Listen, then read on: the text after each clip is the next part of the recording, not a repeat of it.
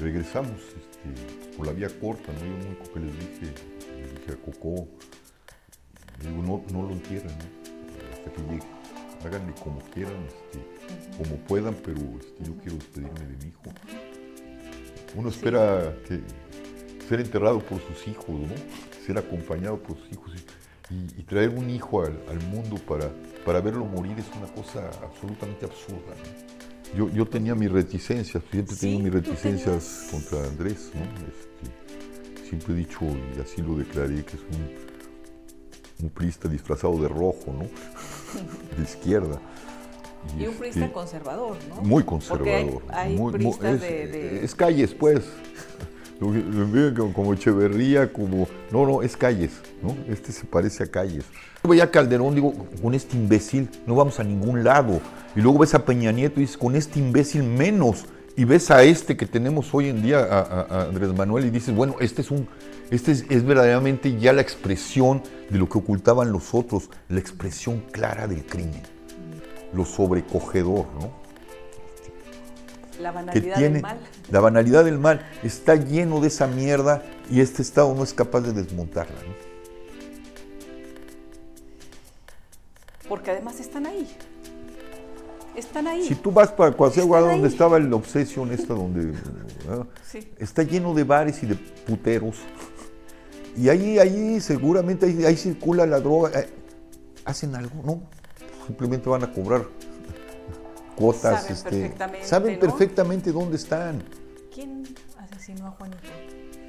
Pues una célula hasta donde se sabe son una célula de veintitantas gentes, tipo que, que hay ves otra vez la negligencia y las colusiones del Estado y los gobiernos con el crimen organizado. El, el jefe de esta célula es un tipo que se llama Negro Radilla. Sí ¿Este mismo. hombre Radilla fue autor in- intelectual o directo, o Fue el- él, él fue el que...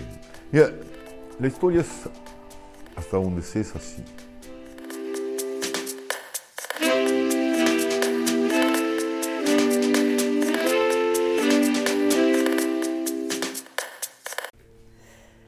Qué gusto que estén con nosotros, bienvenidos, bienvenidas. Estamos en, en un lugar muy lindo, Javier, Javier Sicilia, gracias No, gracias a ti. por abrirnos las puertas de tu casa, eh, de tu hogar, cafecito, pan, hizo, muchas gracias. Qué gusto. No, gracias a ustedes, gracias por, pues, por llegar. Sí, ¿no? Llegamos bien, Bueno, medio tarde, pero bien. no, no, bienvenidos No. y qué bueno que, que llegaron. Esta es su casa, muchas gracias. ¿Cómo estás, Javier? ¿Cómo, Pues cómo te encuentras en estos momentos de tu vida? Pues, pues muy triste, ¿no? Y preocupado. ¿no? No, el mundo y el país particularmente no están nada bien, ¿no? No, no se auguran cosas mejores ya de por sí.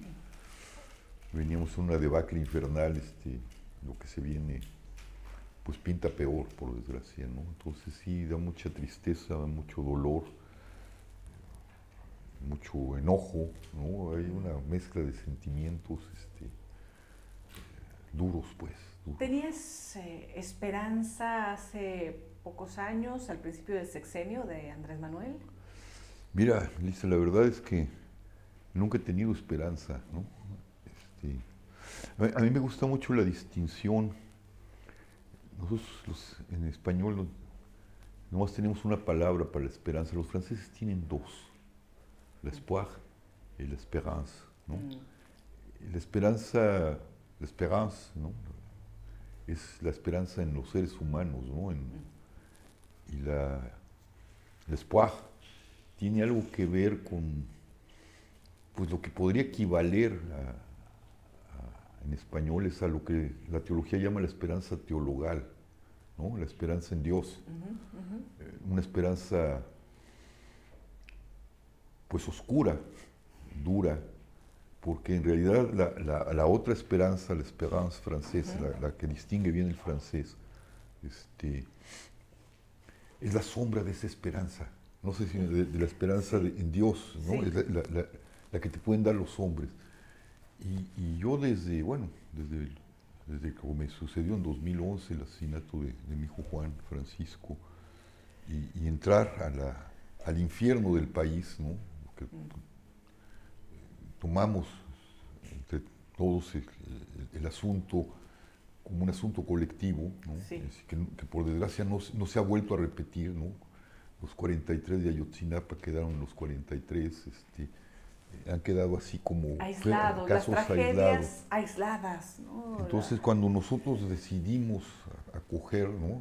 mi, mm. drama y el de los seis muchachos, eh, era el drama de la nación, y mm. recorrimos este país, entramos en el infierno y lo que yo vi allí mm. es que no había esperanza. La esperanza de los hombres, la esperanza en el, pues en lo que es la, el rostro humana la, esperanza política, es decir, la, vida, no, no, mm. quien debe de custodiar esa esperanza en la ciudad de los hombres debería de ser, en la lógica mm. nacida de la ilustración, el Estado. Y el Estado está desde entonces y desde antes del asesinato, yo me di cuenta de eso cuando pude tocar el fondo del infierno que es este país, eh, esa, esa, esa, esa cosa estaba ya podrida. Sí. ¿Qué pasó? Vámonos a ese 2011, Javier. Eh, primer trimestre del año. Sí, marzo de 2028, de marzo de 2011. Eh, ¿Estabas tú en Cuernavaca? No, estaba en Filipinas. Ya vivía en Cuernavaca. Estábamos en Filipinas, me habían invitado, habían traducido parte de mi poesía al tagalo. Y el Instituto Cervantes y la Embajada de México en Filipinas, que entonces el embajador poeta, mi, gran amigo Tomás Calvillo, nos me invitaron y nos fuimos. Y me toca el horror allá, ¿no? Nos toca el horror allá a Isolda y a mí, el asesinato de, Juanito. estábamos a miles de kilómetros de, este país y de los sucesos en ese momento. ¿Cómo te enteras? Me llama fue terrible porque eh, era de noche, en Filipinas hay 12 horas de diferencia, aquí era en la mañana, y estábamos en la madrugada en casa del embajador, que nos había cogido ahí. Y oí, eran como la una de la mañana, oí el timbre del teléfono. Y hijo, esas llamadas en la noche son el anuncio de, del horror. y me quedé así medio despierto y oigo salir a, mi amigo, a Tomás, al embajador, y, abre la puerta y me dice, vístete y sal. Entonces salgo y, me lo dice brutalmente, le acababa de hablar su hijo, que era muy amigo de mi, de mi hijo, crecieron juntos, y le acaba de avisar y me lo dijo, ¿sabes qué? Acaban de matar a Juan. Esos anuncios que no, inesperados, que no los crees, pues, ¿no? no, no uno, el primer sentimiento es, es negar, negar el horror, negar la, tragedia, ¿no? Ya después se metió ya Isolda al, al internet, este, eh, este, el embajador empezó a moverse, al rato ya me habló Coco, mi, mi, mujer, la, madre de, Juanito y de, de, mi hija, y para decirme, y luego me habló mi cuñado, que era este, que llevaba el caso, pues, este, fue para decirme, ¿no? Y ya después habló el presidente este, Calderón, ¿no? Bueno, ¿Te llamó a, allá? A la embajada, sí, a la casa del embajador, ¿no?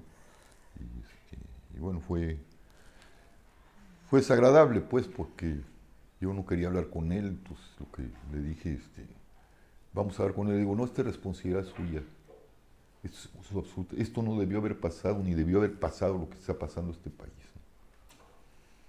Usted salió a hacer puras estupideces. Y sí espero que den con los criminales, pero esto, esto tómelo como su responsabilidad absoluta. ¿Qué edad tenía Juan? 24. Se acaba de terminar su carrera de administración de empresas. ¿Y qué pasó? ¿Qué pasó en ese caso? Pues nosotros, yo lo único que queríamos era regresar, ¿no? Este, y nosotros sabíamos, como yo no, no, quería, no había querido sacar mi pasaporte, pues la única forma de llegar por el lado del Pacífico, por el lado corto, era pasar por Estados Unidos, y yo no quería. Entonces tomamos, decidimos irnos por el lado largo, y cada, quedamos una noche en, en Ámsterdam y al otro día otro tramo del tamaño hasta, Sí, sí, hasta sí, sí, Filipinas, sí. bueno. Y yo, los boletos de regreso que teníamos eran por la vía larga, ¿no? Y a mí me urgía y entonces, este, pues Tomás le habló al, al embajador de Estados Unidos este, para que nos dieran una visa eh, humanitaria. Ajá. Y, sí, nos las dieron Sí. ese día y, y regresamos este, pues, por la vía corta, ¿no? Yo lo único que les dije, le dije a Coco, y le digo, no, no lo entierren, ¿no? Hasta que llegue. Háganle como quieran, este, como puedan, pero este, yo quiero despedirme de mi hijo. y, y llegamos, pues, ¿no? Llegamos. Ese este, trayecto, Uf, un trayecto horrible, pues un, un infierno, ¿no? Un- pues no, no, no, no es descriptible, ¿no? Cuando te enfrentas al mal, a la radicalidad del mal, ¿no? Y, y a una cosa tan absurda como el asesinato de un hijo, uno, tan innatural, ¿no? Uno, uno Sí. espera que ser enterrado por sus hijos, ¿no? Ser acompañado por sus hijos y, y- y traer un hijo al, al mundo para, para verlo morir es una cosa absolutamente absurda, ¿no? Y en esas condiciones, además. ¿no? Entonces, lo que, lo que sucede ahí en el interior es, es prácticamente indecible, ¿no? Pertenece a- a- al universo del, del no lenguaje, ¿no? sí. De la experiencia pura y dolorosa, ¿no? Este, ¿Y, y- y- qué haces? pues no, no, es, es un- ¿Lloras, rezas, duermes, No, lloras, tomas este, pastillas? es un estado o sea, de ¿qué- vacío, qué- no, qué? Oh, Entré en un estado de vacío. ¿Qué te puedo decir? Es ¿Qué como si se me hubiera, me hubieran vaciado. O sea, todo lo, las certezas, eh, tu estructura intelectual, mental, psíquica, física incluso, eh, queda chanicos. Eh, Eres nada. No hay nada allí. ¿no? Este, Dejas una- de... una vida pura, ¿no? Este, casi animal, ¿no? No, Mm. no- no hay manera de... y- y- y la pura sensación del hueco y del vacío No. que no tiene respuestas, ¿no? Sí. Y que todas las respuestas que tenías, toda la estructura de incomprensión de lo real que tenías en ese momento y que te había llevado a, a ser lo que eres, ya no existía. No había forma de que esa cosa tuviera una, diera un amparo al, al vacío mismo. ¿no? Sí. Porque además, con tu estructura, con tu eh, actividad, con tu pensamiento, con tus estudios, pues eh, eres un hombre muy estructurado, en, eh, muy lleno, muy pleno. ¿no? Y, y, a quien uno puede acudir cuando tiene dudas, ¿no? Bueno, Un maestro, bueno, eh, como maestro, como escritor, como poeta, son las figuras en las que acudimos cuando no sabemos el camino o el rumbo, ¿no? ah, sucede una cosa muy, muy especial. Bueno, mi novela testimonial que se llama El deshabitado, que habla sobre eso, ahí trato de explicar, expresar. Es una novela compleja porque tiene muchos niveles, ¿no? El nivel espiritual, familiar, político, social, histórico. Bueno, es una novela compleja. Y hay un elemento que ahora estoy trabajando, porque yo quedé vaciado, se acabó el poeta, se acabó Eso, la a, a eso me estructura. refiero. ¿Qué, es el poeta si no No hay nada, no hay nada, ¿no? Es decir, lo que me di cuenta, primero fue un acto de renuncia, escribí el último poema en, eh, a mi hijo, el último poema que escribí en mi vida, que está dedicado a mi hijo, con el que cierro mi obra poética. Y, y el- después de escribirlo, justamente lo que dice, ya no hay- así empieza el poema, ya no hay más que decir, ¿no? Este, te- te- dice el poema, te- te, te destrozaron los pulmones, mi aliento, y junto con eso mi aliento, ¿no? No hay más que decir, ¿no? Ya no más, lo que queda es el silencio de los justos, ¿no? Que sostiene, es una alusión a, a esos 36 justos que dice la tradición hebrea, sostienen al mundo, ¿no? Y que nadie conoce y que tampoco son, son públicos, ¿no? Y lo que yo había pensado y era parte de lo que reflexionaba, pues se acabó el poeta, pero un acto de renuncia en realidad. Yo pensaba que era un acto de renuncia, un acto de, preservar la poesía en el silencio, el adverso de, de, donde nace la palabra y donde concluye la palabra. Porque está un mundo así no merece la poesía. Hay que custodiarla en las urnas del silencio porque, porque se vuelve conivente del mal. ¿no? Ese es, mi, es el momento, esa es la experiencia que yo tenía en el momento que terminé ese poema y dije, este es el último. Se acabó porque no quiero ser solidario, porque una palabra que no puede dar vida es conivente con el mal. ¿no? Traía en la cabeza esta sentencia de, de Adorno, después de Auschwitz no se puede escribir. ¿Qué no sigue? volver a, escribir poesía, ¿no? Y, lo entendí en ese momento, ¿no? Porque Auschwitz no solo es, son los campos de un, padre al que le asesinan o una madre al que le asesinan a, su hijo, es Auschwitz. Sí. ¿Sí? O sea, no es un asunto de, de cantidad, es un asunto de, de la experiencia profunda del mal. Es un hoyo negro. Exactamente. Es un vacío, es un... Y entonces lo que a mí me competía era lo que yo creía en ese momento, digo, ahorita lo digo después de muchos años, es, es que no, que tenía que custodiar eso que se me había dado, la, gran palabra, la palabra sagrada. Pero ¿por qué dices que pensaste que era un acto voluntario? Porque yo tomé la decisión, ¿no? pero al regresar dije, bueno, tengo otra palabra, tengo la palabra del, narrador, tengo la palabra del, ensayista, tengo la palabra del periodista, del, opinólogo.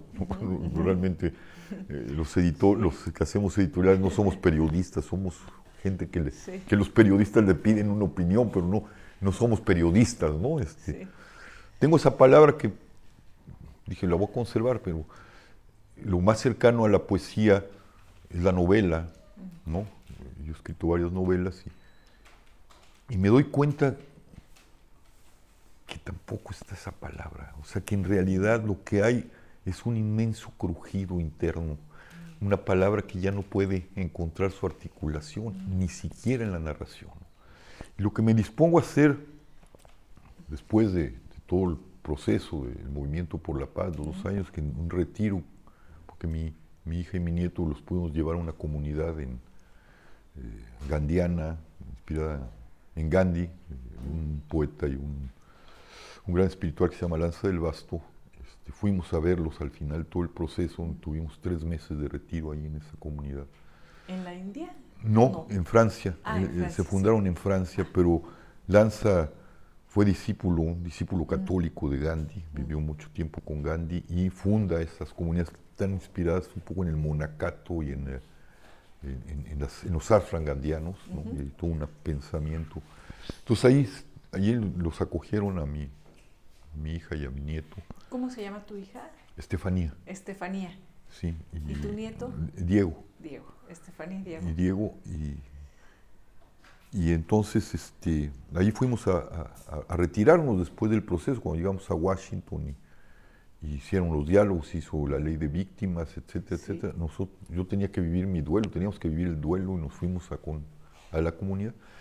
Y ahí descubro que puedo escribir, pero lo único que puedo escribir es, es mi historia, mm. ¿no?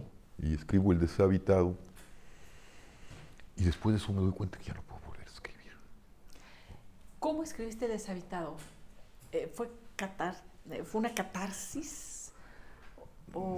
Yo creo que es el libro más difícil que, tengo que escribir en mi vida. Me, costó mucho trabajo encontrar la estructura. Primero pensaba que, que había que escribirlo desde el yo, desde el narrador del yo, no Una, un testimonio directo, como suelen ser esto. Pero mi yo, mi yo no es el de Semprum.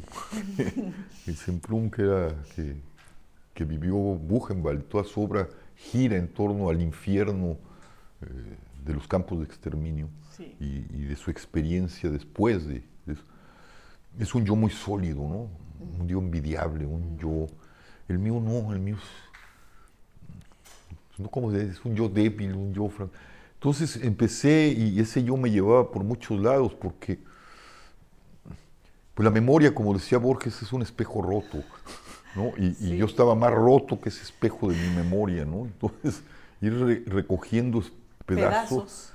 Eh, iba la novela para, o el testimonio para todos lados y, entonces decidí hacer un narrador omnisciente y es el momento en que encuentro la estructura, ¿no? Y, está en dos planos. Uno es, es en Filipinas, ahí empieza la novela. Bueno, esta novela autobiográfica, novela del yo, como digan, pero con un narrador omnisciente. Y los capítulos no pares son en el, en el momento en que yo regreso de Filipinas, ¿no? Ese Filipinas, el regreso. Entonces son dos tiempos, ¿no? El tiempo de, la vida en el arca, en, esa comunidad, eh, lo que es el proceso interno que, que, estoy viviendo a partir de eso, y lo otro es la narrativa pura y brutal desde el momento en que llegamos y, ya se articuló el movimiento por la paz. ¿no? Porque ese movimiento, o sea, cuando, para volver un poquito atrás, cuando yo regresamos de Filipinas, pues yo lo único que quería era, y Solda y yo, pues, pues acompañar a, mi hijo. Abrazar a tu hijo. Y, ir al final y estar con la familia y estar con el dolor. ¿Cuánto tiempo pasó? Eh, Dos días. Dos días tardaste en llegar. Pero yo ya sabía, me acuerdo que, Tomás, el embajador, este, me, que estaba siguiendo las noticias, porque él, fue mi asesor en todo el movimiento, porque tenía además una perspectiva y conocía muy bien, conoce muy bien la vida política del país. Estuvo siguiendo todo y se entera de que mis amigos, los poetas y los activistas, los había causado mucha indignación y habían empezado a hacer, pusieron una ofrenda en Palacio Gobierno, todavía está allí, en, la entrada del Palacio Gobierno, con los seis retratos y seis cruces de, los, de los siete, de los que murieron junto con mi hijo, los muchachos y dos adultos, y que todos los días leían poesía y hacían marcha. Yo recuerdo que así estábamos viviendo aquí y, esperando, y esperando tu voz. Sí. Porque era, no está, no está en México, no está el poeta. para volver a... El poeta Sicilia, ¿no? Entonces era... Sí. ¿Qué va a decir? Y yo, pues lo que me dice Tomás, mire, está sucediendo esto, ¿no? Es el único dato que yo tenía, dato que a mí no me, no me significaba en ese momento absolutamente nada entonces yo llego, evidentemente el, Estado para controlar los daños, el Estado no le interesa la justicia, le interesa controlar los daños y este era un fuerte daño por, lo que estaba levantando. Este, pues, evidentemente nos recogieron, este, nos hicieron, nos facilitaron todo, todo, todo, estaban por nosotros, nos llevaron hasta acá. O sea, estaban tratando de y, yo llegué y, bueno, pues llegué allá directamente, llegamos directamente a, la funeraria. Y ahí estuvimos y yo veo a mi hija muy alterada, Estefanía, a mis hermanas muy alteradas. Dos años mayor. ¿Cuántos años mayor, Estefanía? Dos años. Dos años, sí. Sí, ella tendría 26. 26. Y estaba muy alterada y me dice, es que ya no aguantamos a la prensa y ahí está el ejército. Y le digo, bueno, pues aguántenle, no, vamos a acabar esto. Entonces me acuerdo que salimos ya para llevarlo a, Juanito al, crematorio y ahí venía la prensa detrás de nosotros. Mi, hija y, una de mis hermanas estaban ya muy desesperadas. Y, entonces llegamos, le digo, no, ya no se alteren, yo, yo, yo, yo veo, llegamos al, al, crematorio y me bajo. Y en ese momento se baja la prensa y les digo, a ver, yo sé que quieren entrevistarme, quieren que dé unas palabras, no las voy a dar ahorita, no, voy a dar una entrevista. Lo único que les pido es que dejen déjenme acompañar a mi hijo hasta el final. Y, mañana les doy lo que quieran. ¿Dónde? allí, sé que levantaron una ofrenda en, el palacio, allí, allí los veo. ¿A, a las 12. Pero retírense, por favor, y déjenos este, pues, terminar lo que tenemos que terminar y acompañar lo que tenemos que acompañar. Se fueron y sí, al otro día le digo, Isolda, me voy. Ya fuimos por las cenizas, las llevé a casa de, de su mamá, de, de, mi hija, y ahí estuvimos y luego ya regresé y le dije, solo me voy pues, a dar la conferencia esta, ya le prometí, y tomé un taxi. Con mucha fortaleza también. E, es, a donde voy para volver al vacío, ah, ¿no? Ah, al vacío. Es, lo único que había era vacío. Yo no, yo no sabía qué iba a decir, no sabía qué me iba a encontrar. Iba a cumplir con una palabra, una promesa. Y me bajo del otro lado, me bajo justamente en el extremo opuesto del taxi, porque quería caminar un poco, en el lado del, del Palacio Cortés. Y empiezo a caminar y veo al fondo que está la prensa, había mucha prensa. Veo a mis amigos, algunos de mis amigos, y veo una manta que era lo que más se destacaba, que estaba arriba justamente de la ofrenda, con unos versos que no recordaba y que en ese momento me acordé de Miguel Hernández. Unos versos muy bellos, Hernández que es un gran poeta del dolor. Y, dice este, este verso, dice, tanto amor y no poder nada contra la muerte. Y eso me... y yo llegué y no, no, sabía qué iba a decir. ¿no? No, este, veo a mis amigos, nos saludamos, lloramos. Este, ellos ya habían puesto una mesa allí para la conferencia de prensa, una, una cantidad de prensa que en mi vida había visto. Y realmente no sabía qué iba a decir. Pero es la idea del vacío. ¿no? Aquí entra, entran elementos que solo pueden ser, creo desde mi punto de vista, interpretados desde una óptica místico, espiritual, teológica. No había nada allí. Y de repente salió algo. Tiene que ver con todo lo que, lo que tú dijiste, con, toda una estructura, un pasado, cosas que se, que se tomaron en serio, formaciones que se tomaron en serio. Y, de ese vacío, de esa oscuridad, nace una palabra mm. y una frase que, retoma justamente proceso, una frase que solo los mexicanos entendemos, estamos hasta la madre. Y de ahí todo un discurso y la articulación de lo que ya estaba ahí en germen. Ahí nace el movimiento. ¿De dónde nace? Pues sí, evidentemente de la indignación de, de mis amigos y de mucha gente, los periodistas, este, poetas, este, activistas, defensores de derechos humanos, pero lo que lo cuestiona es una palabra nacida del vacío, de la devastación, una palabra que está más allá de todo lo que uno ha sabido y de lo que uno se ha construido. No había nada allí más que esta, esta pobre cosa que es una víctima.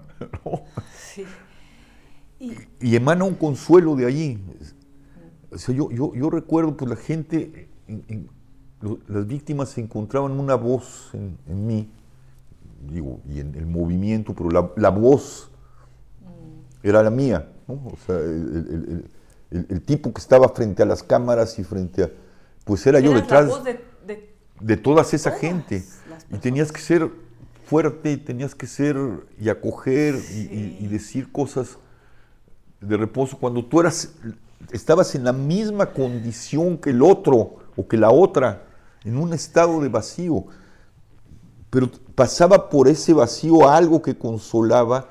Y yo recuerdo cuando regresamos, porque nos quedamos en la Ciudad de México, en casa de mi hermana, cuando empieza el movimiento. La identificación del otro. Del otro. ¿no? Justo lo contrario que sucede en el vacío. con los discursos de odio, que es la diferenciación, ¿no? el, aquí eh, es lo contrario. Aquí es lo pues contrario. Es, el amor. Es el, amor. De, la vacío está el amor. Decía un gran espiritual, este, ahorita me fue un, gran espiritual, este, que trabajaba mucho con, con discapacitados. Mm. Jean, Vanier, Jean Vanier. Tiene una frase que es, hablando de, su experiencia con, con mm. discapacitados, con el sufrimiento de, decía el lugar del, de la herida es el lugar del encuentro. El del encuentro. Está en la herida, en, el vacío que te deja esa herida. Está el encuentro con, lo más próximo de lo humano, ¿no? era la identificación del otro contigo y por ahí la... Y, eh, y bueno, y- la- y la mía también con ellos, con pero el que, el que ellos, tenías ¿no? que ser fuerte era de este. Yo me acuerdo que regresaba a mi y en la noche, me, me- ya cuando Isolda se había retirado se- a dormir, yo, yo me sentaba en la banca de una banquita que tenía, tiene mi hermana en su jardín. A las 11 de la noche prendía mi cigarro y me ponía a llorar sobre mí mismo. ¿no? Lo que no podía, como si yo fuera otra víctima más en ese vacío. Bueno, era una víctima más y en ese momento podía, podía ser débil, absolutamente Sí. débil. Eh, eres un hombre que cree en Dios Sí. y eso te ayudó o también estabas o ni pensabas en ese momento. O sea, ¿cómo? Porque muchas veces siempre dicen, "Ah, es que el consuelo, ¿no? De- de- del creer en momentos difíciles. El, el consuelo que es una palabra bonita porque quiere Sí. decir estar en la, sole- en la soledad del otro, estar con el otro en su soledad. Y el consuelo es una mutua, estar en la soledad Sí. después, en esta herida, consolándose, amándose, porque el consuelo es una forma del amor. ¿Te Lo- consolaba? ¿Te Lo, lo- lo- lo que me, lo que me quedó claro, una de las cosas que se acabaron de romper, ya estaban casi rotas, es una idea de Dios. Es decir, eh, eh, el gran problema de la humanidad y el gran problema del cristianismo es que entienden a Dios como poder. ¿Sí?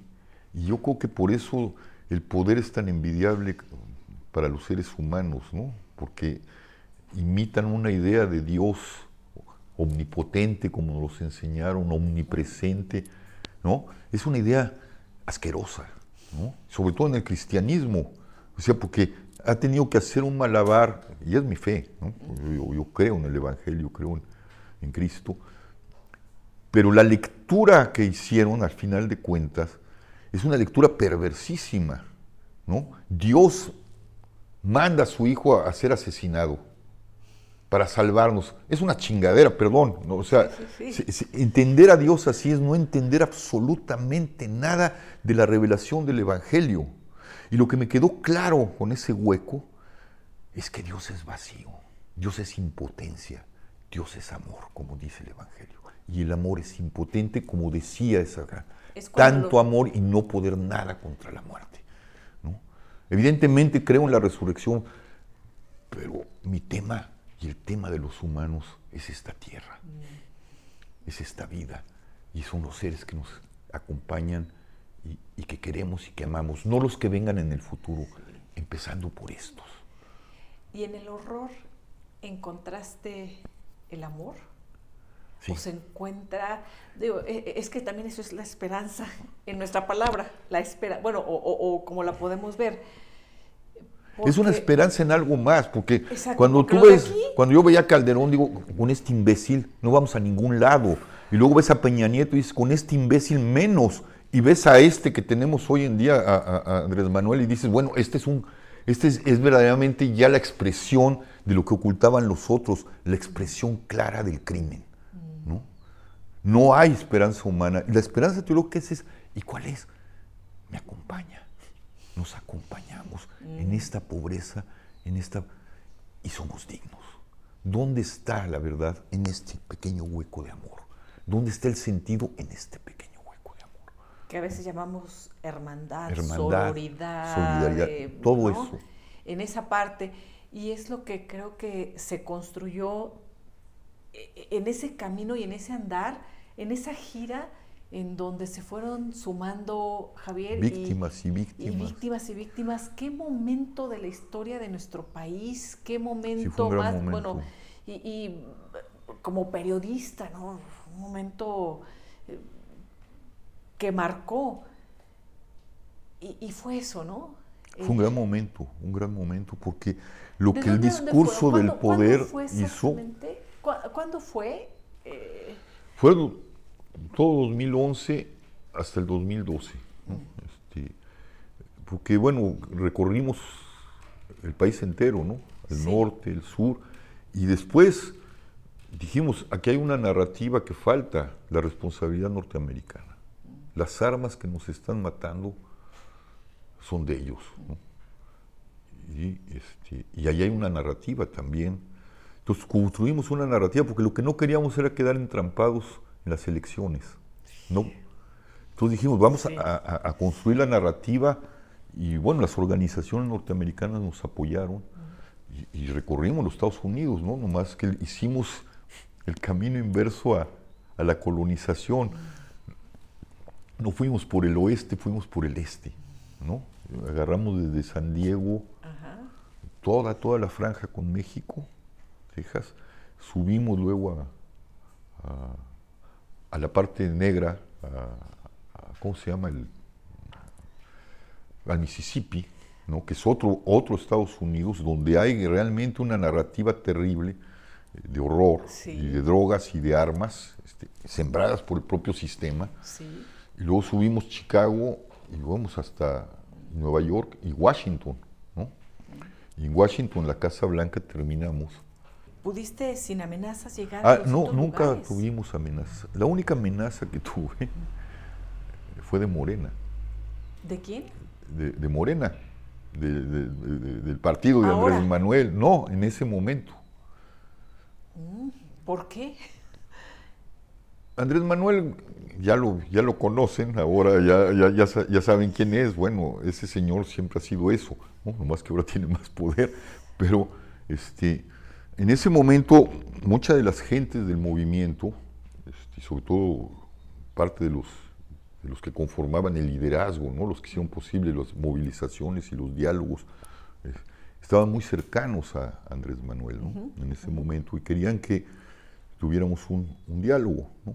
Y antes de que tuviera una cena con él personal en su casa, que me invitó, digo, no, no fue espontáneo de él, sino se hicieron los yo, tenía mis reticencias, siempre he tenido mis reticencias contra Andrés, ¿no? Este, siempre he dicho, y así lo declaré, que es un, un priista disfrazado de rojo, ¿no?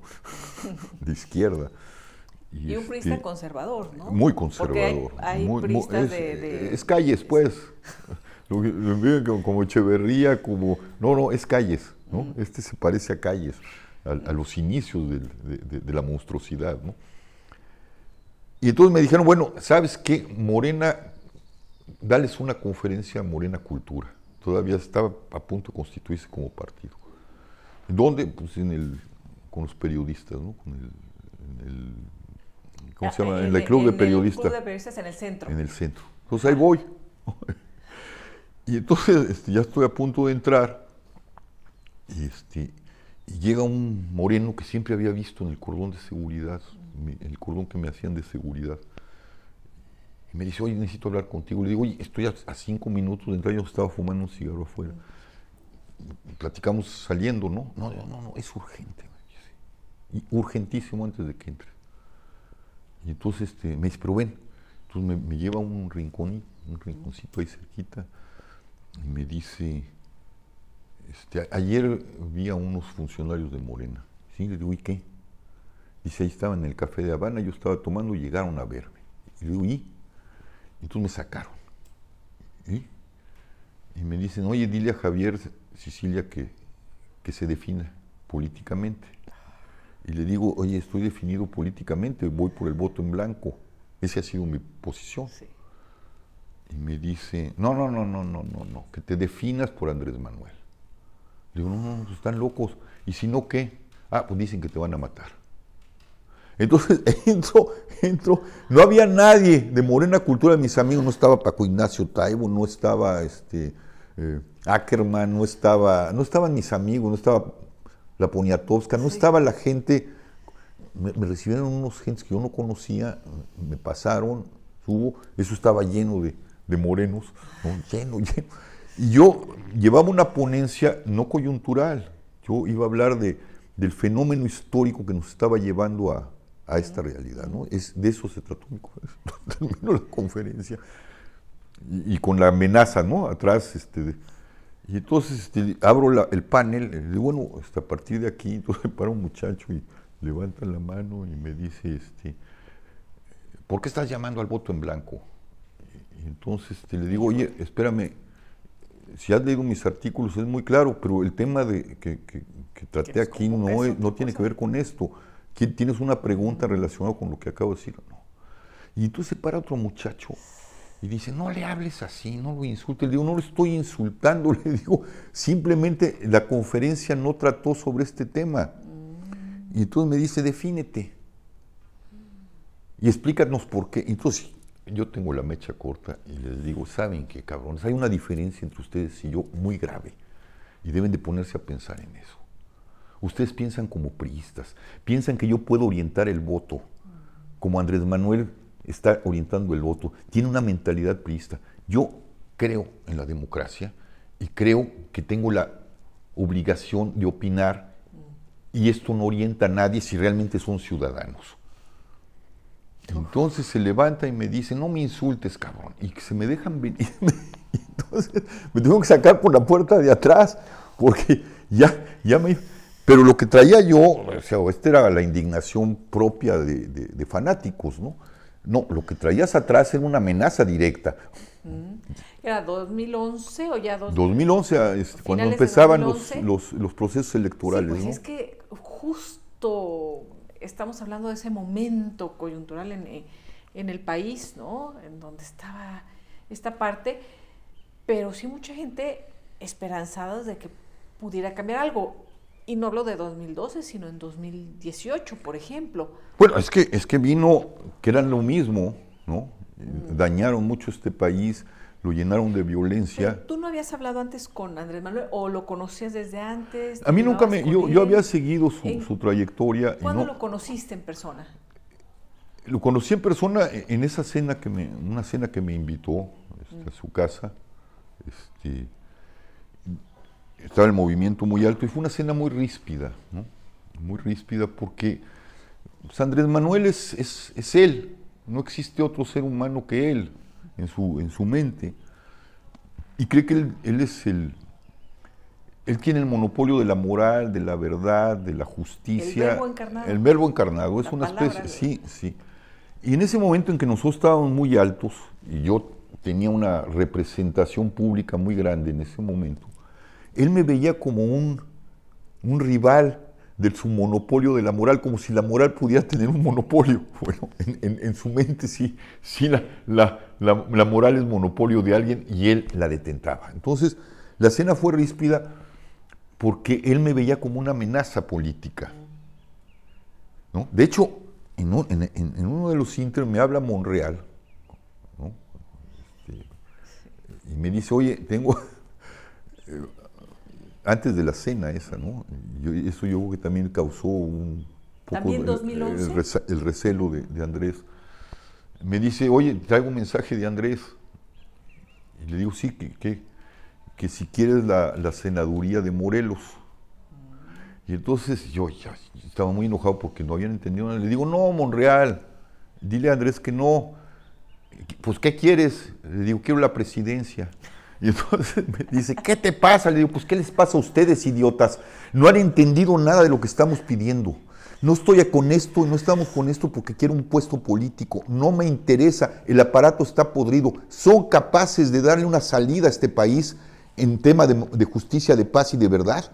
Eso es lo que estamos pidiendo. No me interesa lo otro. Dile a Andrés que no me interesa ni la presidencia ni la senaduría es una chingada. Me interesa ver si son capaces de poder estabilizar este país. además, cero empatía, decir, eh, eh, acabas de, perder a tu hijo. Sí, estaban viendo el horror, oyendo a las víctimas y oyendo las víctimas, ¿no? Porque además eso eh, ¿no? es, es, algo que te marca de por vida, una pérdida, sí, y, y, estos cuates ya estaban en está adquiriendo poder, popularidad, la gente. ¿Cómo los sumamos para darnos legitimidad? ¿Cómo los sumamos? Esa es la lógica del poder, ¿no? Y después de estos años en donde, bueno, varios como periodistas fuimos viendo el, horror, em, las decisiones políticas que se fueron tomando con Felipe Calderón, de sacar a los militares a las calles eh, y, todo lo que conocemos. García Luna se, empodera, eh, muchos consignábamos que, que no era el superpolicía que decían otras personas que era, y, cuando estaba en, todo, en el poder absoluto, pues no era fácil. Después de todo esto, este camino, llegamos al 2022. ¿Y qué ha pasado, Javier? ¿Aprendimos algo? No, al contrario, vamos en un profundo retroceso. ¿no? Simplemente el número de las víctimas no los dice, ¿no? Cada vez crecen más, las fosas ahí están, no hay un gramo de justicia, tenemos el 95% de impunidad, lo mismo que con Peña Nieto, lo mismo que con Calderón, y el número de víctimas aumenta, porque lo que no entienden, no, entienden, y este entiende menos, es que, en el, es que las víctimas, desde 68, para adaptarlo de algún ahorita, no son deudas de gobierno, son deudas de Estado, son las deudas del país. Y quien toma el Ejecutivo, ya sea el, Ejecutivo de la República y los ejecutivos de la República en chiquito, los gobernadores, son responsables de todos los muertos de las administraciones pasadas. Y este acumulado otro tanto, estos han acumulado otro tanto. Estamos peor y seguimos teniendo un 95% de impunidad. Mira, y además ahorita siempre estamos obnubilados con las fosas nada más del crimen organizado. Aquí, cuando yo terminé todo el proceso, me llama el rector, que ahorita lo han perseguido, el rector de la Universidad Autónoma de Morelos, Alejandro Vera, y me, dice, vente como secretario de extensión, quiero que cambies la extensión, quiero que la extensión, que es el patito feo de todas las universidades, porque le meten deportes y le meten cultura, y le meten, ¿no? se vuelva realmente una extensión, la universidad al servicio de la gente. Y tú traes una agenda así, traes las víctimas, pero traías también a los pueblos indígenas, o sea, les dimos su lugar, ahí nos acompañó el zapatismo, traes los feminismos, traes ¿Cómo la universidad puede apoyar todo esto? Entonces me fui allá y, en el Inter, ¿no? Este, ya, el gobierno, en ese entonces de Graco Ramírez, un gobierno del PRD, de izquierda, muy parecido a Andrés y, Graco son muy parecidos, que se criaron en el mismo lugar, en el PRI, ¿no?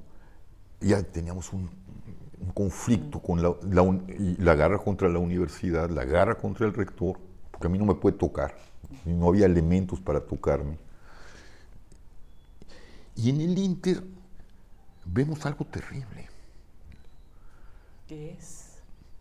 La desaparición de un cuerpo de un muchacho. Es, una historia espeluznante y que ahorita parece que van a abrir de nuevo las fosas de Jujutla porque no acabamos de trabajar en eso. Entonces, te lo cuento rápido.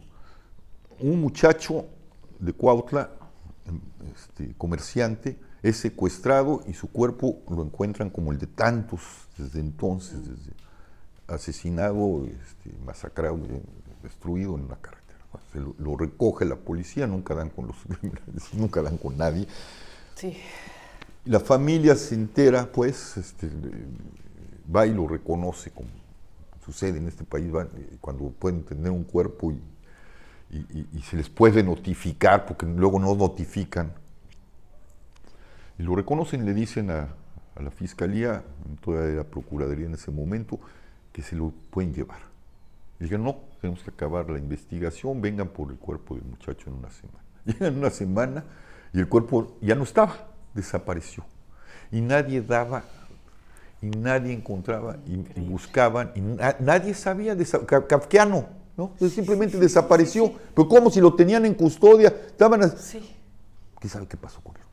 Entonces, la mamá y la tía, que es muy brava, Amalia y María, pues se van a, van a buscar a su, a su hijo, a su, a su no, no es posible, meten abogados, total, en la búsqueda, en la búsqueda, en la búsqueda, le dicen, ¿saben qué? Alguien les dice, la, la, Procuraduría ya estaba, ya se había vuelto fiscal, estaban en ese inter, compró una fosa en un panteón irregular, clandestino, ¿no? en Tetelcingo, que es un pobladito que está a las afueras de Cuautla, rumbo a Nepantla, ¿no? Sí, sí. Y ahí están. Y entonces van y este, mueven cielo y tierra y abren la maldita fosa. La encuentran Entre y está. Estado de México y Morelos. Ajá. Abren la fosa. Y mira, los zetas, un- y entonces cuando ves eso, después pasó lo que pasó, ahorita les cuento, dices, bueno, ¿quién le enseñó? E- Eran como los zetas, como las fosas de los zetas, ¿no?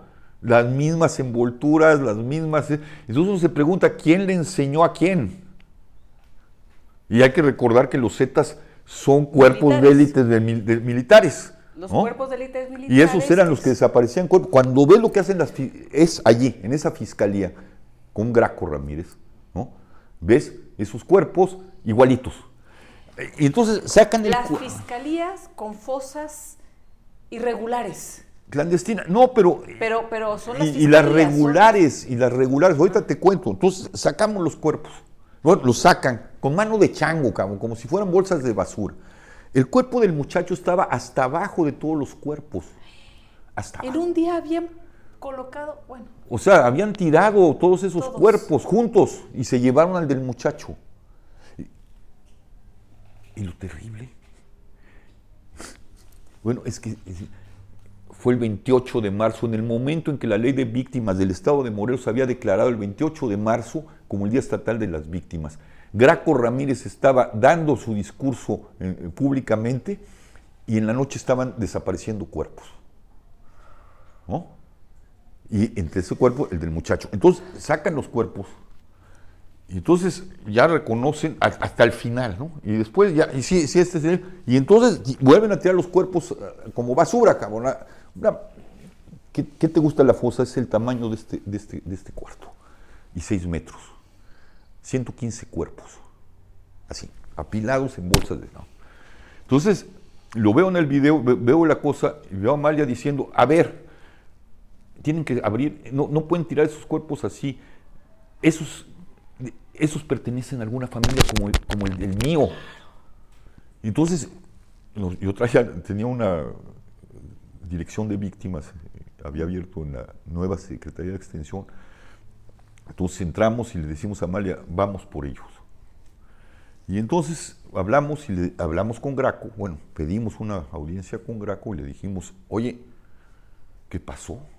Hay que sacar esos cuerpos. Yo, yo no sé, no sé si ustedes los mataron, eso no, no queda claro, pero de que los desaparecieron fueron ustedes. Y es una fosa el clandestina. encubrimiento. No, es un panteón irregular. Bueno, es clandestino, güey. O sea, llámalo como quieras. Es una fosa clandestina en un panteón clandestino. Bueno, no había forma, no había forma. Y entonces agarramos y, y dijimos, ah, sí, entonces vamos a una conferencia de prensa. y Nos fuimos a la fosa.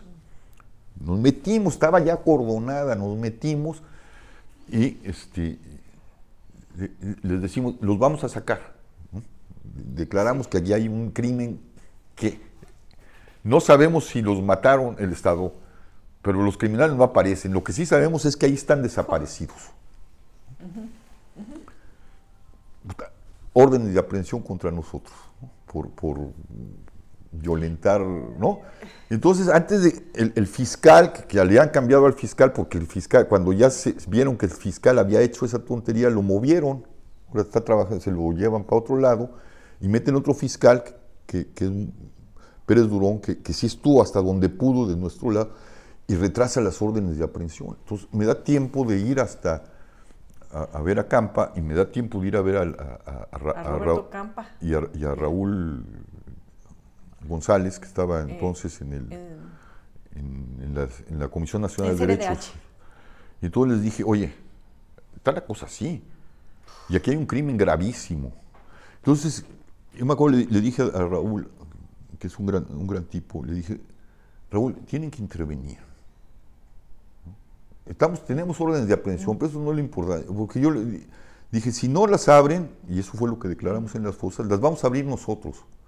Entonces le, le explico, mira, yo no sé mucho de, juri- de- de leyes, pero tengo una cierta noción. Acababa de leer a Gamben, a Giorgio Agamben. ¿no? Y le digo, mira, la tradición de Occidente es la legalidad y la legitimidad, el poder político y el poder espiritual, la potestas y la... Y la eh, ay, se me fue la... el poder, pues, ¿no?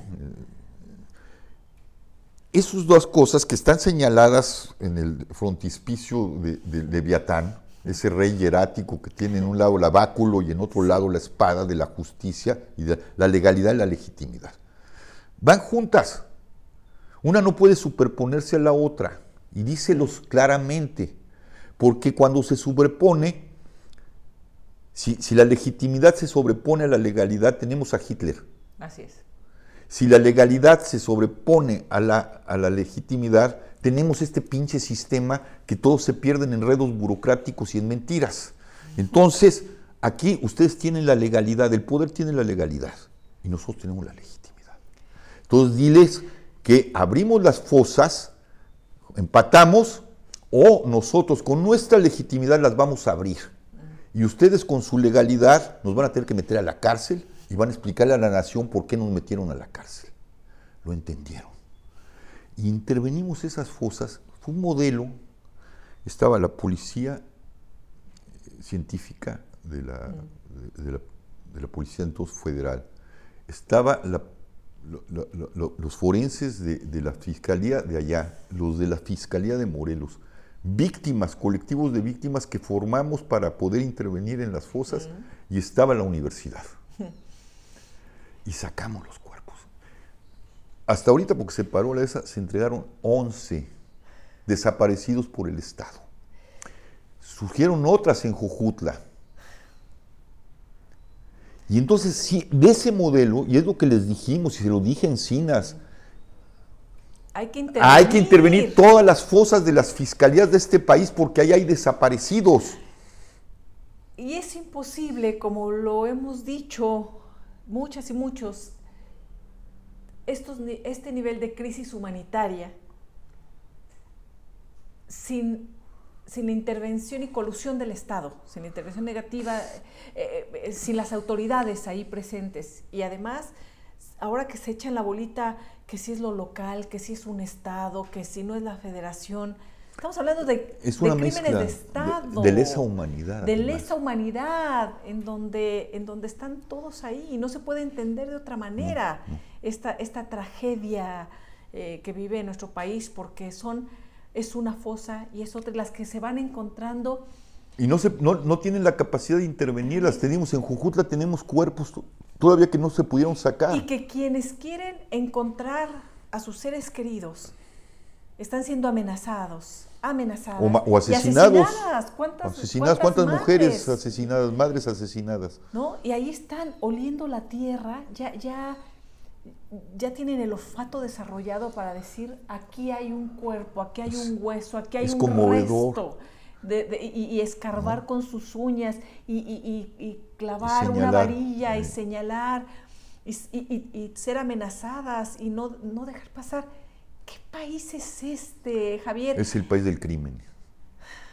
Este Estado es un Estado criminal, coludido con el crimen organizado, con un ejército coludido con el crimen organizado y partidos coludidos con el crimen organizado. Ir a las elecciones hoy, yo siempre he estado con el voto en blanco y volvería a llamar a esta nación a si tuviera tantita dignidad, no iría a las urnas, porque es ir a votar y a legitimar el cártel que nos va a volver a, a- a gobernar en el siguiente o, o legitimar este cártel. Porque este, esto, Morena, es un cártel. Igual que el PAN, igual que el PRD, igual que todos. Están vinculados con el cártel. Estamos dominados por eso. Y la cultura está siendo penetrada por eso. Elisa, no puede ser que el día del grito frente al, a los discursos republicanos o al grito que conserva la independencia republicana, la, la- la independencia que daría un mundo, un, un Estado república, el Estado que tenemos, estaban, estuvieran coreando y cantando simulta- casi simultáneamente al jefe de jefes y un zócalo lleno coreando la imbecilidad de esa letra. Están penetrando. La canción del jefe de jefes. ¿sí? Están penetrando hasta la cultura popular más, más, más sana de este país, porque la banda tiene, tiene historia, tiene una gran historia, está siendo colonizada por el discurso de estos imbéciles y el presidente lo tolera. La narcocultura normalizada. Exactamente. Ya. Y, Así es. y eso es lo que viene y lo que sigue. y lo que ¿no? sigue. Eh, hay un tema que a mí me preocupa mucho que es el verbo, la palabra. Porque hay frases que son muy fáciles de aventar eh, en la propaganda política. ¿no? Lo hizo Calderón y lo hemos estado viviendo. Es decir, ¿qué estaban haciendo? ¿Por qué los mataron? O son, o son pleitos entre criminales y entre ellos se matan. Y, lo que, y, lo- y los inocentes son bajas ¿No? colaterales, ¿no? Son bajas colaterales, pero, pero lo primero que se hace siempre, por lo menos en el discurso oficial y en acciones oficiales, y lo vivimos con Calderón, es criminalizar a los A- jóvenes, a nuestros niños y a nuestras niñas que están Y siendo revictimizar a las víctimas. Y revictimizar. Ese, ese discurso permea muy fácil, pero eh, me preocupa mucho ese discurso, Javier, porque, Es preocupante. porque entonces todos los que se mueren son malos y no valen. Pero Y ese es el que- discurso que rompimos en 2011 cuando hablaron las víctimas. Le demostramos al, al Estado, le demostramos a Calderón que no había tal cosa de bajas colaterales, que ese era el discurso del poder que legitimaba el crimen. Y se olvidó. Y lo volvió a, a reo- a reordenar ese, ese discurso, esa narrativa, Peña Nieto. Y este la triplica. Andrés Manuel la está triplicando. ¿Sí? Y siguen diciendo, Javier Sicilia aprovecha Sí. el, eh, lo que le sucedió Que le pregunten a Andrés, que le pregunten a Andrés Manuel lo que me ofreció. ¿Qué te Y que ofreció? me ofreció la senaduría, Bueno, sí, nos me, me ofreció cuando iba a la candidatura, sin saber, porque se ve que eh, ignora que yo se lo dije, vente conmigo a trabajar, te doy la, comisión de atención a víctimas, te doy la, o la comisión de búsqueda. Les digo, esa no es prerrogativa del presidente, güey. No me voy a ir a trabajar contigo. Yo soy más efectivo afuera. ¿Sí? Porque si voy contigo, en dos meses vamos a acabar mal tú y yo. Yo te arrimo lo que quieras para crear la justicia transicional junto con Jacobo Dayan. Te ponemos a los expertos para construir esa política, pero no me voy a ir a trabajar contigo. Y la comisión, los comisionados de estas comisiones extraordinarias, que, que parece que ya se volvieron normales, ¿no? Son para casos de esto, Extraordinario, sí. no es una facultad tuya. No es facultad, no va a ser facultad tuya si llegas a la presidencia, porque fue antes de- ni es facultad del presidente, es facultad de la Cámara, del Senado. Ellos son los que sancionan quién va. Y yo no soy experto en este, en este asunto. Soy un hombre víctima que tuve que meterme en esto. ¿no? Pero ¿creíste en algún momento que podía funcionar, ¿No? Javier, eh, en el 2018? Es decir, puede ser, eh, Andrés Manuel como candidato se había reunido con las víctimas. Sí, pero las, las maltrató. El- el- si ves los videos del castillo de Chapultepec, me, me acuerdo, ¿eh? Agarró un pleito conmigo, tratando de demostrar que no era la misma gente, porque yo le dije, mira lo que se piensa de ti. A cada uno le dije, tú tienes esto, todo lo que ya sabemos que es, se lo dijimos ese día en el castillo, se enojó. Y en lugar de voltear a ver a las víctimas, porque el tema era las víctimas, la agarra contra ese discurso a demostrar que él no era lo que es.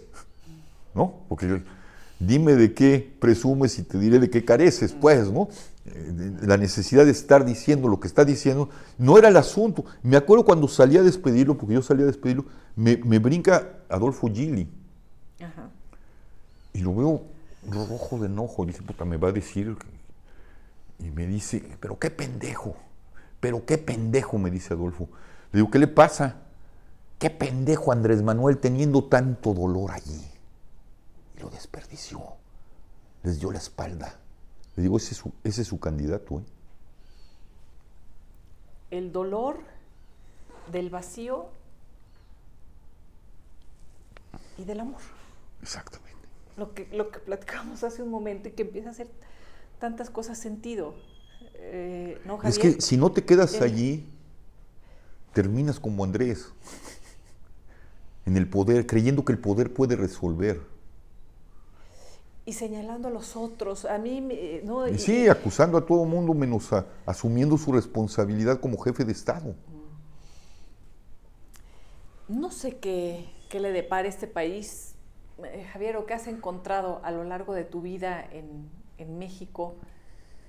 Eh, ¿Por qué has encontrado esos contrastes? ¿no? En el horror, en el horror de un estado criminal y en el amor de la solidaridad, Sí. de la sororidad, de la hermandad, de la, ¿no?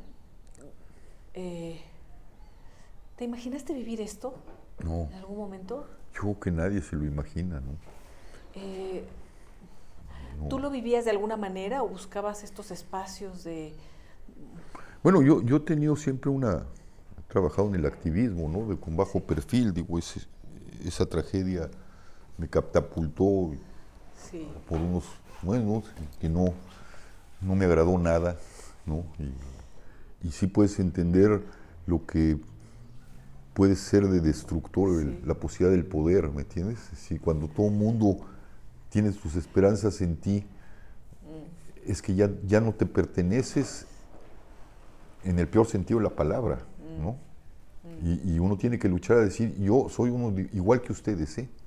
O sea, no esperen que yo voy a resolver nada y yo quiero volver a ser ese hombre pequeño, ese hombre proporcional, ese hombre que simplemente trata de vivir y vivir humanamente apoyando a los otros. No quiero más, pero sí quiero que, los, que quienes dicen que tienen el poder resuelvan lo que tienen que resolver.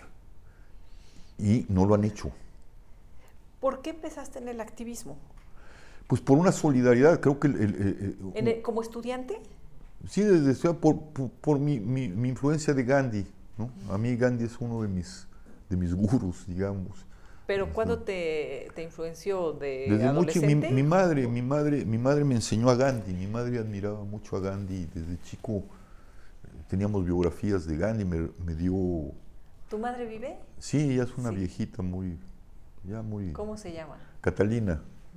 Ya tiene 93 años y está muy, muy disminuida. Y ella me enseñó a Gandhi. ¿no? ¿Por qué? Lo admiraba, lo admiraba ¿Qué profundamente. hacía ella? Ella es ama de casa, ella, bueno, fue una de las primeras mujeres este, eh, profesionales. Ella es química, bióloga, este, pero nunca ejerció, se casó, tenía, a ella le, gusta la, la- le gustaba la cocina y, este, y, y, bueno, se, pero ella es una mujer de una estructura moral tremenda, durísima, ¿no? A veces no ve los matices, ¿no? Y en Gandhi veía un hombre de una, de una pieza moral, de una pieza ética, eh, de justicia. Y, y ese, ese era un modelo para nosotros, ¿no? Mi madre siempre nos puso como modelo a Gandhi, ¿no? Dice, este, este es un hombre, ¿no? ¿Y tu padre? ¿Qué hacía? Mi padre, mi padre era agente de ventas, era poeta libres. De hecho, yo reuní su poesía cuando murió y la publiqué en un librito que se llama Bajo el árbol del drago. Y, y mi padre me enseñó la poesía, ¿no? Me enseñó otras cosas, me enseñó el Evangelio, me enseñó... eh, pues le debo a, a Cristo, pues, le debo el Evangelio, le debo que haya podido sobrepasar esto y encontrar a ese, a ese sentido de Dios como vacío, como amor, como pobreza. ¿Nunca fuiste al seminario? ¿O Yo quería ser sacerdote, tuve una, una coquetería con, los, con el sacerdocio y, y gracias a Dios no. no, pero... No, este, porque me acuerdo, eh, quería ser jesuita, ¿no? Porque era, es la congregación que en ese entonces, aunque a mí me formaron los misioneros del Espíritu Santo y mi director espiritual sí fue siempre un misionero que... ¿En dónde?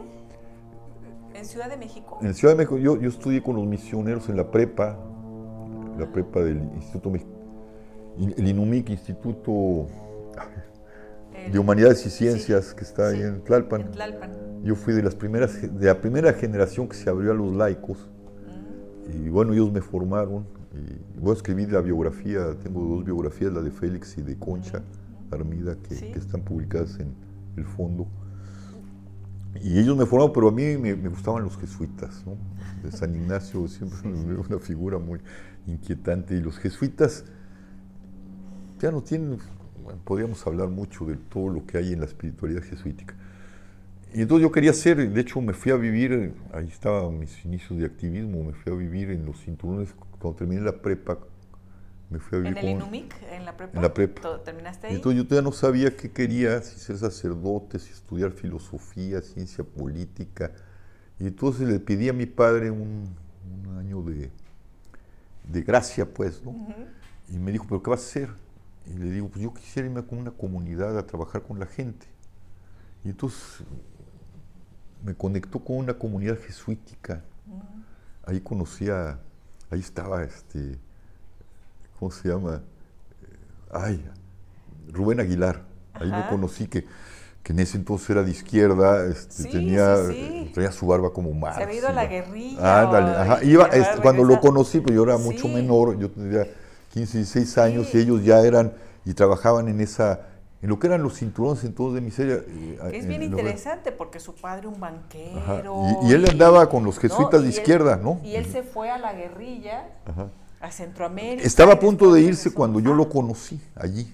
Sí. Entonces ahí empecé, ahí y entonces yo quise ser jesuita porque me gustaba, ¿no? Y, y bueno, e- ellos se formaron con los jesuitas Sí. también, ¿no? Entonces, pues fui allá, yo tenía, entonces estaba leyendo a Tillar de Chardin, ¿no? Que En ese entonces me fascinaba, hoy tengo serias críticas a, a Tillar de Chardin, pero no deja de ser fascinante.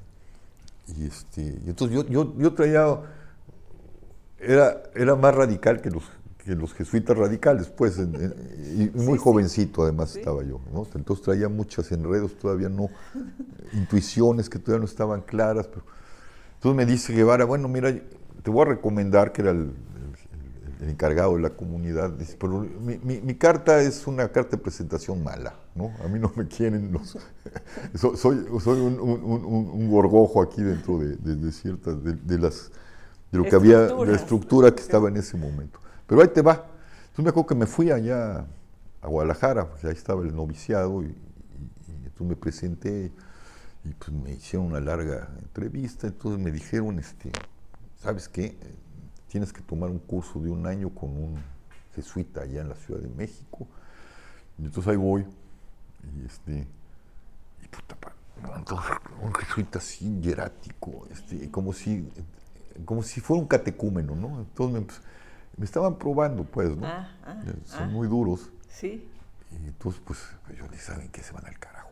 E- Es decir, y entonces me dijeron, no, es que no puede ser, cabrón. No, no se te da la obediencia. Le digo, no. No. Mira, la castidad, como sea, es algo que sale de mí, ¿no? Es una cosa que eliges. La pobreza también es una elección. Sí. Pero entregar mi conciencia, están ustedes absolutamente locos, cabrón. Eso no cae. Sí, Dice, no. pues por eso no puede ser. Pues sí, perfecto. Entonces, Sí, dijiste no. no, claro que no, ¿no? ¿Y te fuiste a, dónde? a la UNAM? Entré a ciencia política en la UNAM y este y bota, ¿no? Estaba en ese momento era, era el marxismo más, más feo, era Althusser, este, Pulanzas, este, y, y quien dirigía, eh, quien estaba de jefe de, de- de- bueno, de- de- de ciencia política, el- el- el- ¿no? era ay, Raúl Olmedo, que venía de ser discípulo de la, altas, de la Escuela de Altos Estudios de París, como Marx. cabrón. Y entonces yo, yo este, Bueno, muchos iban a economía. Sí, porque economía. La, hora, la, la onda era. Pues, no, ahí, viene ahí se cruzaban, ¿no? Se cruzaban. Sí, sí, sí, era. Y, y entonces, entonces este, fue muy chido porque era la-. Entonces yo, yo, yo tomaba el seminario capital con, con Raúl Olmedo. Sí. Bueno, la UNAM es una maravilla. ¿no? Entonces, toma- Y tomaba el pensamiento político con Salazar Mayén, que había fundado el primer partido fascista, que venía del comunismo, que era un anarquista, y que su clase era fantástica. Y entonces termino, hago un buen, un buen trabajo sobre el capital de Marx, y me dice, me dice en ese momento, este, Olmedo, me dice, oye, vente a estudiar el marxismo con, con- tengo un grupo y nomás estudiamos marxismo. Le digo, oye, la carrera, no, no, no, te la avientas, este. Le digo, oye, no, yo vine a estudiar, este, me interesa mucho Platón, Aristóteles, Maquiavelo, o sea, me, me ¿no? interesa el pensamiento político, la historia. No, no, no, eso está superado. ¿No? Entonces, digo, ya cambió Raúl, ya. sí, sí. ¿no? Ya está superado. Entonces, este, pues ya dije, no, no, no, yo, yo voy a seguir con mi, con mi carrera.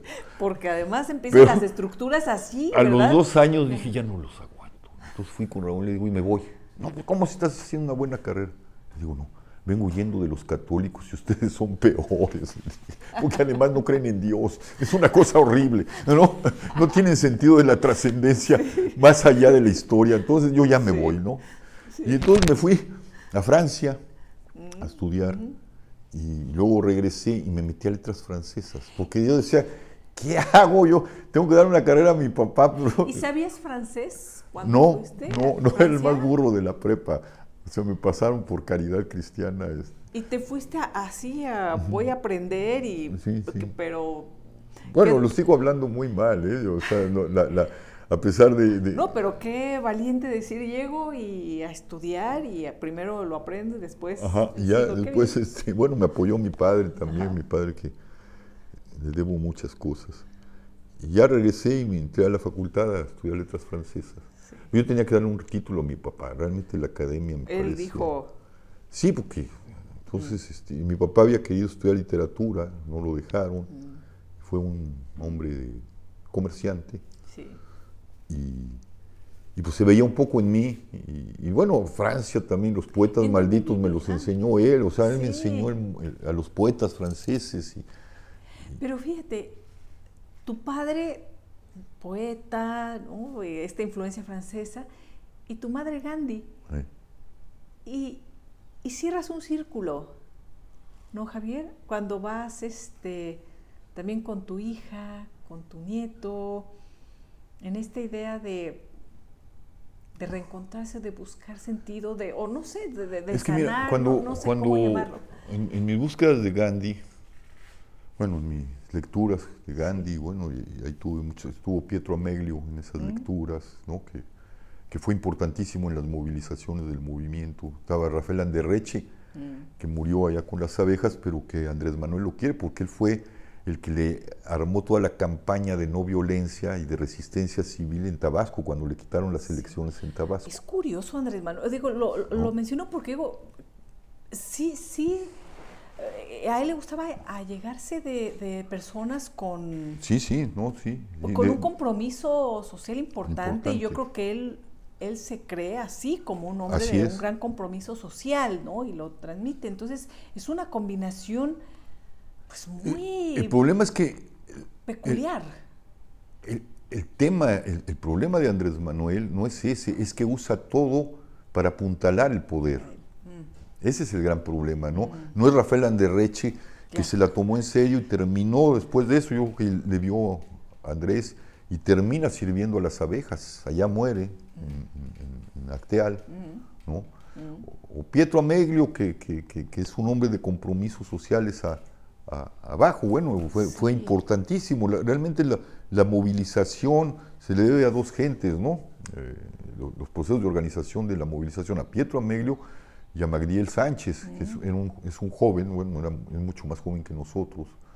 Y la parte de los diálogos se le debe a, Emilio Álvarez y Casa, ¿no? que era, es un hombre más de... Entonces yo siempre dije, las víctimas tenemos un, dos piernas, la movilización y el diálogo. ¿no? Mm, mm, y, así caminamos con, todo, con todo ese equipo. Y, entonces te decía de, de, de, en estas búsquedas, porque hablé de Rafael y de Pietro, Tomás Calvillo, el que fue el embajador, que, lo conocí en la prepa, que es poeta, muy buen poeta, su padre era un gran poeta y un gran historiador, don Manolo Manuel Calvillo, tiene una biblioteca genial. Y un día me descubre a Lanza del Basto, no lo conocía.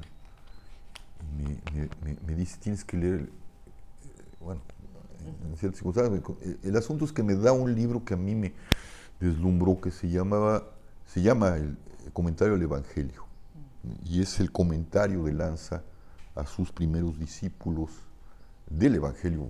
Una lectura sorprendente. Un libro que me, dejó. Le digo, ¿quién es? Dijo, no lo sé. Lo encontré en la biblioteca de mi padre, encontramos otros más, su novela Judas, que es una joya. Y pasó el tiempo y me dice un día, oye, me voy al arca. Él funda las arcas. ¿Cómo le dije? Pues aquí donde vivo, en, el en este dominio, hay una pianista ahí, nos hicimos amigos y ella estuvo en el arca, ya me dio los contactos, se fue al arca, regresó. Y entonces yo me fui la primera vez al arca con, con mis hijos chiquititos. Fanny tenía cuatro años y, y Juanito dos. Y allí empezamos nuestra vinculación con el arca. ¿no? Y yo lamento no haberme quedado. Yo quería fundar un arca acá, hicimos los intentos, tuvimos hasta hectárea y media de tierra en Huacalco y falló. Y, y lamento no haberme quedado. Juanito estaría vivo, pues. ¿no? Este, yo tenía la esperanza de poder mostrar cómo se podía hacer una vida agraria este, en términos de límites y de proporciones. Y nunca lo pude hacer, ¿no? Por desgracia. Y, y bueno, se vinieron estos sucesos y terminé así. Y me decías además eh, que habías salido de la Ciudad de México pensando en una calidad, mejor calidad de vida Sí, para tus hijos. Para mis hijos en Morelos. ¿no? Eh, y la vida uf, sacude así. Mm. Misterios, ¿no? ¿Quién asesinó a Juanito? Pues una célula, hasta donde se sabe, son una célula de veintitantas gentes, un tipo, que hay, que hay ves otra vez la negligencia y las colusiones del Estado y de los gobiernos con el crimen organizado. Eh, El, el jefe de esta célula es un tipo que se llama Negro Radilla, bueno, se le apoda, no sé cómo se llama, pero el apodo es Negro. Y ese tipo era, era un jefe de sicarios que había quedado es decir, cuando, cuando Calderón en 2009, con la Marina, matan a, a Beltrán Leiva, aquí en, Cu- En en- Cuernavaca. en Cuernavaca, en ese asalto, esto, el imbécil, ¿no? Es decir, eh, eh, salen, eh, pinche clase mediero, ¿no? Que cree que, que- que las cosas son a- a- así, dando un manotazo, mata y lo que hace es fracturar la cosa esa, ¿no? Entonces empiezan a perseguir a las células, a los capos, y lo que quedan son los sicarios. Y este era tremendamente brutal, Sanguinario. muy sanguinario. Entonces, agarran a este muchachito, ¿se acuerdan? El Ponchis, un muchachito que destazaba, Jovencitito. 13 años, este, y le dicen, ¿quién? No, pues me enseñó el negro Radilla. El negro Radilla lo, lo podían ver en cualquier lado, ahí estaba, nunca fueron por él. Hasta que, ese es el problema de la impunidad, la impunidad alienta el crimen, va generando un- una fuerza, de, una lógica de omnipotencia y de que, y de que pueden, Pueden todo, hacerlo y lo pueden hacer. hasta que tocan, en este caso tocaron algo que se los fueron hasta atrás, ¿no? Y ahí estaba. Entonces yo quería verlos, ¿no? Yo quería pues, ver. No, y, y el perdón puedes decir, yo no, yo no quiero quedarme con eso, ¿no? Y entonces traté de verlos, nunca hubo el intento, se les mandó la información de decir, órale, te recibimos. ¿Este hombre Radilla fue autor in- intelectual o directo, o Fue el- directo? él, él fue el que... Mira, la historia es hasta donde sé es así. Dos de los, mucha- dos de los muchachos que murieron con, Juanito habían ido a un bar, el Obsession creo que es aquí en, en ¿no? Y les habían robado los, un lugar de narco, les habían robado el- los, él era- estudiaba diseño, uno de ellos estudiaba diseño y él traía su computadora y, y se la robaron. Entonces se les hizo muy fácil ir a reclamar. Y se llevaron al tío que muere con ellos, que era un ex militar, a reclamar Al bar. al bar. Y entonces mi hijo no estaba con ellos y nosotros nos habíamos ido a Filipinas y yo le dejé las llaves. Curioso, yo sentía que algo iba a pasar porque lo que nunca hago, incluso me lo dijo él, le digo, oye Juanito, mira, este, aquí están mis libros, ¿no? Tenía ahí algunos libros, este, sí, sí, aquí está lo del departamento, bueno, le, le- le di como si, si ya no lo voy a- todo, todo, todo. Y mira, este, aquí están las llaves del departamento, etcétera, etcétera. Y entonces él, ese día me había hablado, habíamos tenido, ya trabajaba en la administración de un, de un hospital que se llama Cárdica, de corazón, él llevaba parte de la administración, abría el lugar.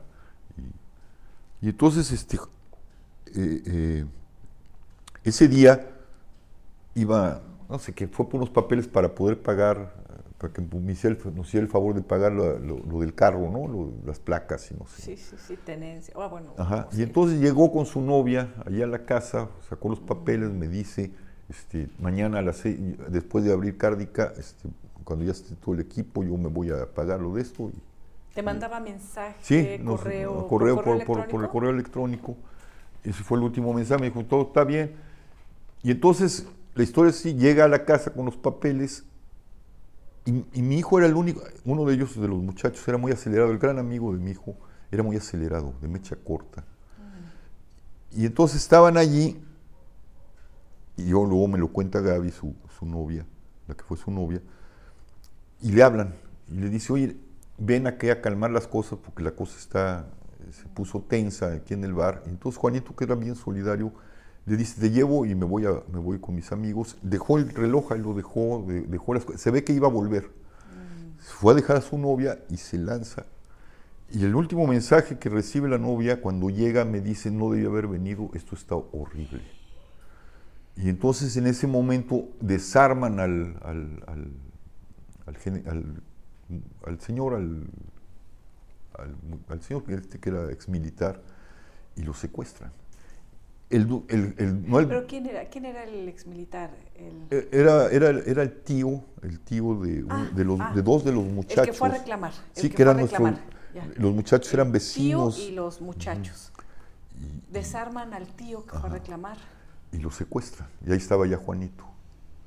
Y entonces el tipo que administraba el lugar le habla al negro Radilla. Entonces llega este tipo y le dice, oye, este, este ex militar, este, si lo soltamos se los, los van a, nos, van a, nos van a caer. Nos van a identificar. Exactamente. Y dice, pues, ¿y y para qué le roban? Dice, bueno, ahí está, te doy, le dijo, te doy, no sé qué, creo que 300 mil pesos que tenía en caja y dos camionetas, pero dales piso. Y se los llevan y los asesinan. Así, así de, de banal, así de idiota, este, e- e- ese crimen, ¿no? Así de idiota. ¿no? Esa, esa es la, la- la- la- banalidad de la historia, ¿no? Lo, lo- lo- lo sobrecogedor, ¿no? Este, La banalidad tiene del mal. la banalidad del mal está lleno de esa mierda y este estado no es capaz de desmontarla ¿no? Porque además están ahí.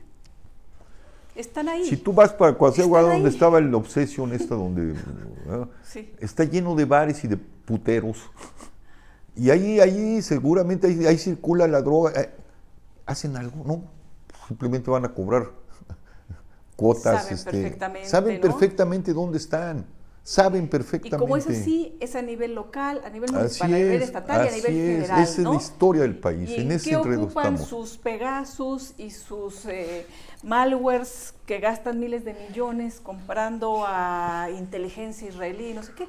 En perseguir a defensores de derechos humanos. No, nos investigan a, mí, a. Emilio, investigan a Ricardo Estabas- Rafael, investigan a... Estabas tú en Ejército Sí. Espía, ahora en este último, ya en este sexenio. ¿Tu hija cómo está? Mi hija está bien, trabaja para la, en la Facultad de Diseño, Mm. trabajando en la UAM, en la Universidad de aquí del Estado.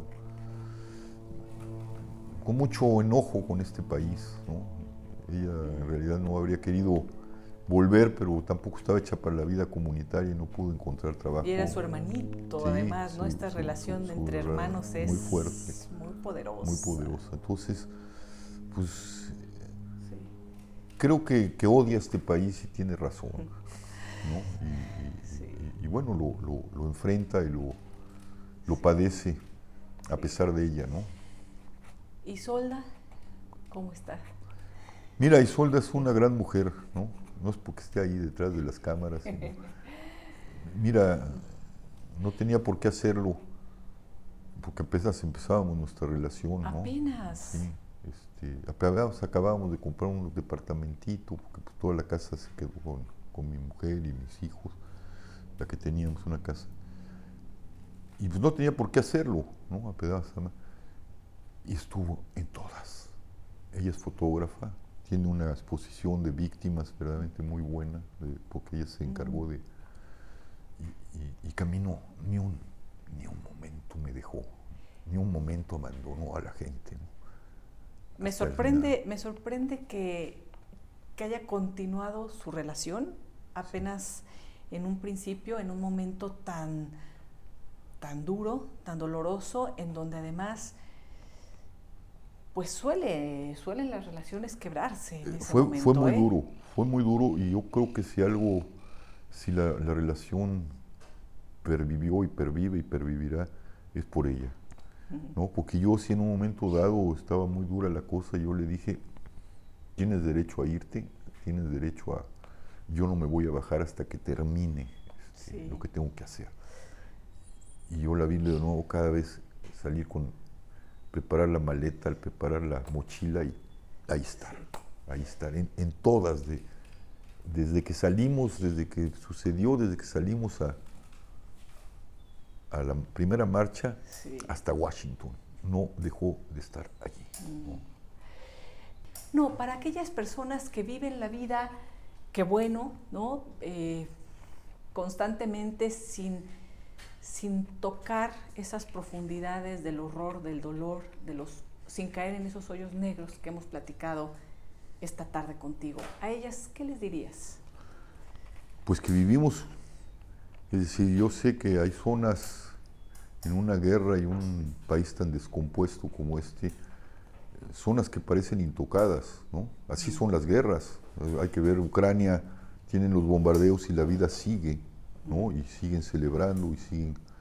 Pero estamos en una guerra y estamos en un narcoestado, en un estado criminal y que, y que lo, le sucedió a mi hijo le puede suceder a cualquiera. Es decir, salir hoy a la calle es, es, es como digo, es jugar a la ruleta rusa y, y- y no tenemos más remedio que jugarla, pero estar consciente de ellos y que esto es un campo de exterminio al aire libre. El país es un zompantle, está lleno de fosas clandestinas.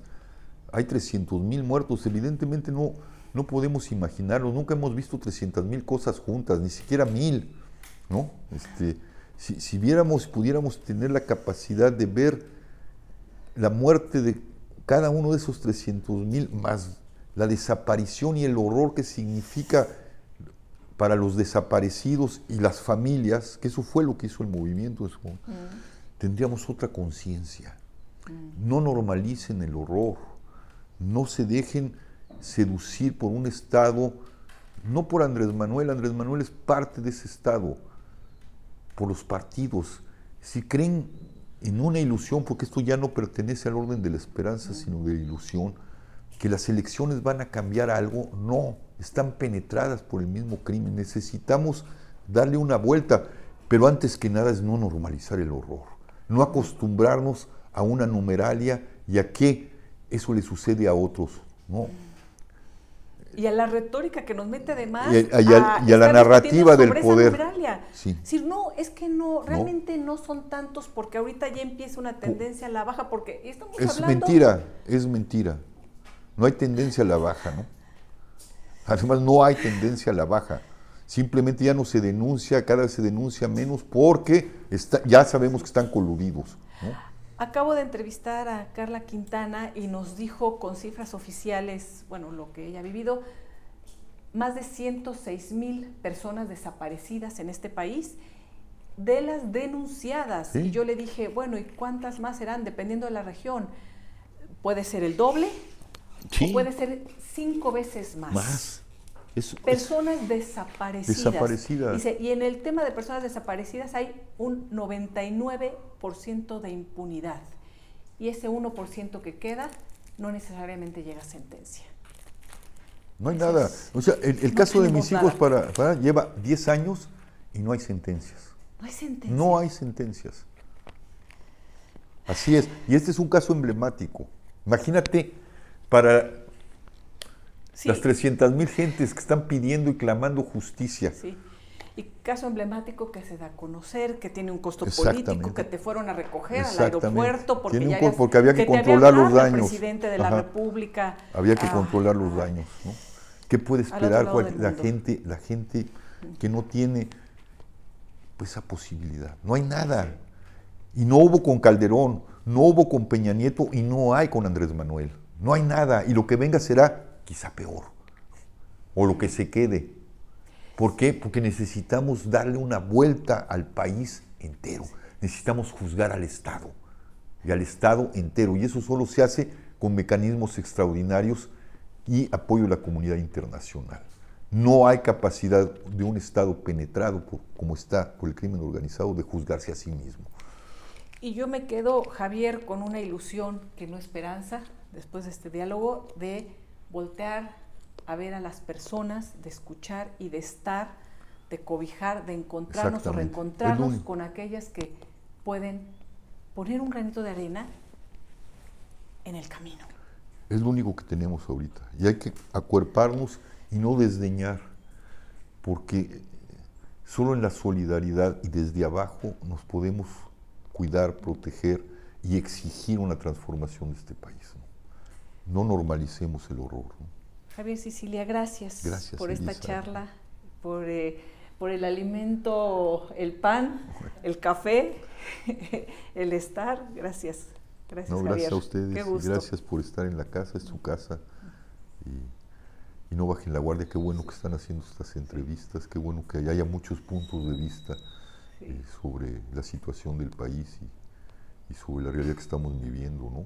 Que no es propiedad nada más de este país. Aquí se expresa así. Es una crisis mundial. Un cambio civilizatorio, una crisis civilizatoria muy honda. Gracias por estar con nosotros y y encontrarnos y reencontrarnos, identificarnos, ¿no? Y estar. Hasta la próxima.